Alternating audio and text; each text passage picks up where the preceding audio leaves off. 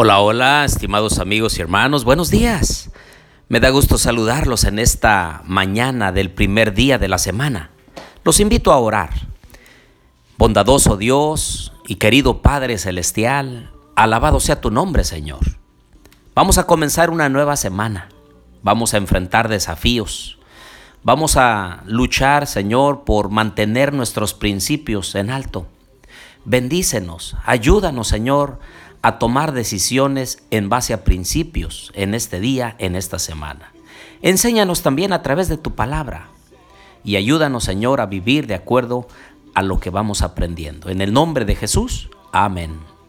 Bien, les doy la bienvenida a nuestro estudio y reflexión de la palabra de Dios. Les habla su amigo y hermano Marcelo Ordóñez desde el puerto de Veracruz, México. Los invito a abrir su Biblia en Apocalipsis capítulo 10. Vi descender del cielo otro ángel fuerte, envuelto en una nube, con el arco iris sobre su cabeza. Su rostro era como el sol y sus pies como columnas de fuego. Tenía en su mano un librito abierto. Puso su pie derecho sobre el mar y el izquierdo sobre la tierra. Y clamó a gran voz como ruge un león. Y cuando hubo clamado, siete truenos emitieron sus voces. Cuando los siete truenos hubieron emitido sus voces, yo iba a escribir, pero oí una voz del cielo que me decía, sella las cosas que los siete truenos han dicho, y no las escribas.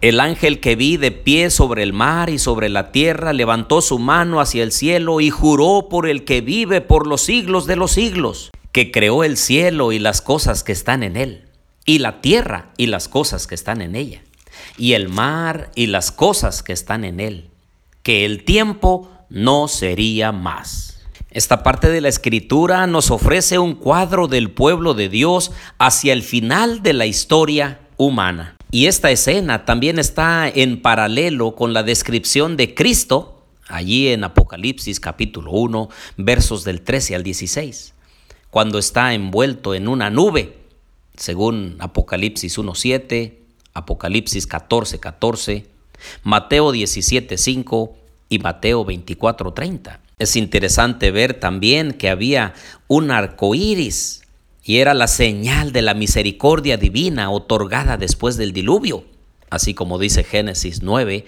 8 al 17. También se mencionaron columnas de fuego y es una descripción de la misma presencia de Dios, así como en Éxodo 13, 21 y 22 y Éxodo 14, 24. Se introduce un elemento muy importante que es el librito, un cuadernillo abierto, un pequeño rollo escrito que está abierto. Y esta parte nos ofrece un contraste entre lo que dice Apocalipsis capítulo 5 versos del 1 al 4. Dice, vi en la mano derecha del que estaba sentado en el trono un libro escrito por dentro y por fuera sellado con siete sellos. Y vi un ángel poderoso que pregonaba a gran voz, ¿quién es digno de abrir el libro y desatar sus sellos? Pero ninguno en el cielo ni en la tierra, ni debajo de la tierra podía abrir el libro, ni siquiera mirarlo.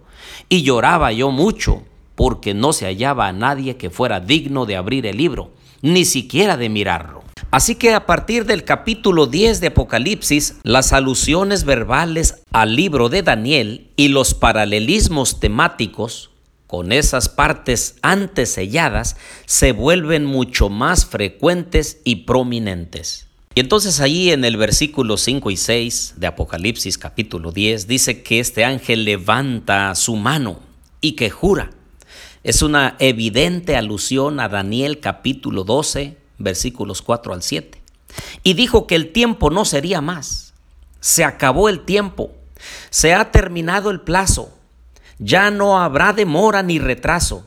No se trata del fin de la historia, sino del momento de la historia a partir del cual concluirían las profecías de Daniel referidas al tiempo, claramente referidas en Daniel capítulo 8 versículos 13 y 14, y Daniel 12, 7 al 12.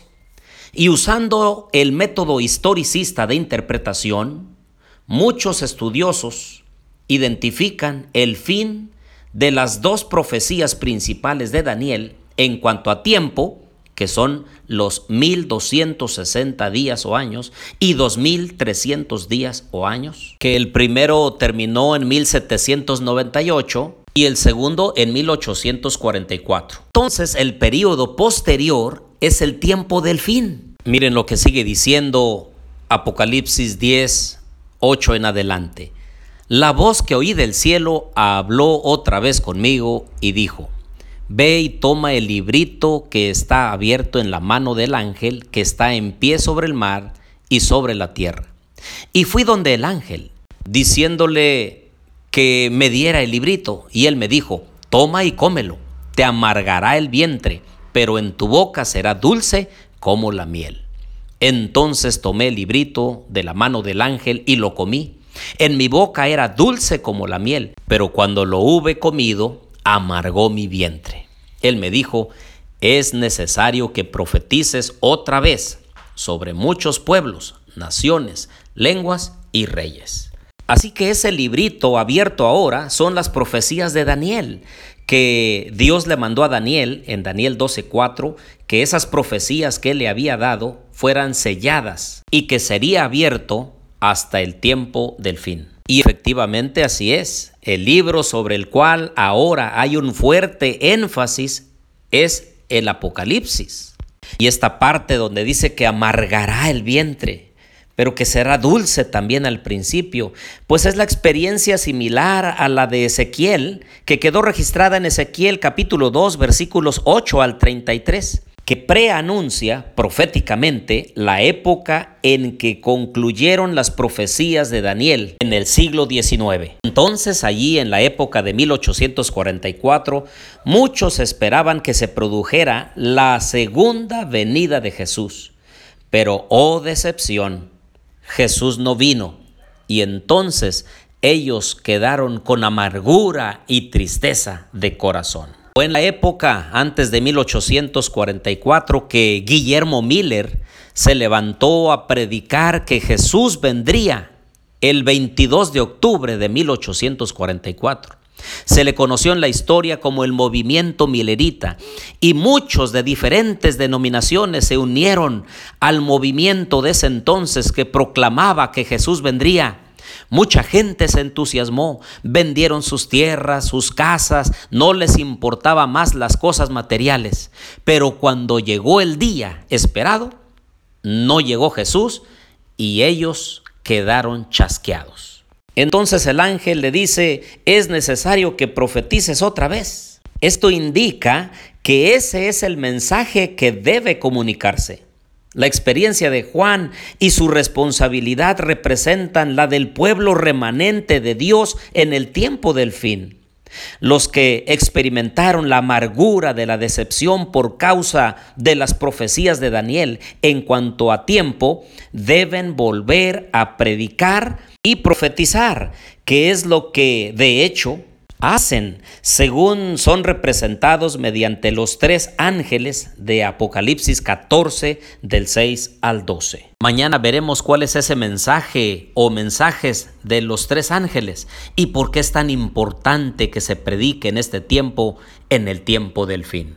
En realidad somos privilegiados de vivir en este tiempo del fin en donde las profecías de Daniel ahora se abren, ese librito cerrado ahora está abierto para que se proclame el Evangelio, para que la gente pueda conocer que Dios es el Dios creador del cielo y de la tierra, aquel que gobierna con autoridad, pero con amor y misericordia.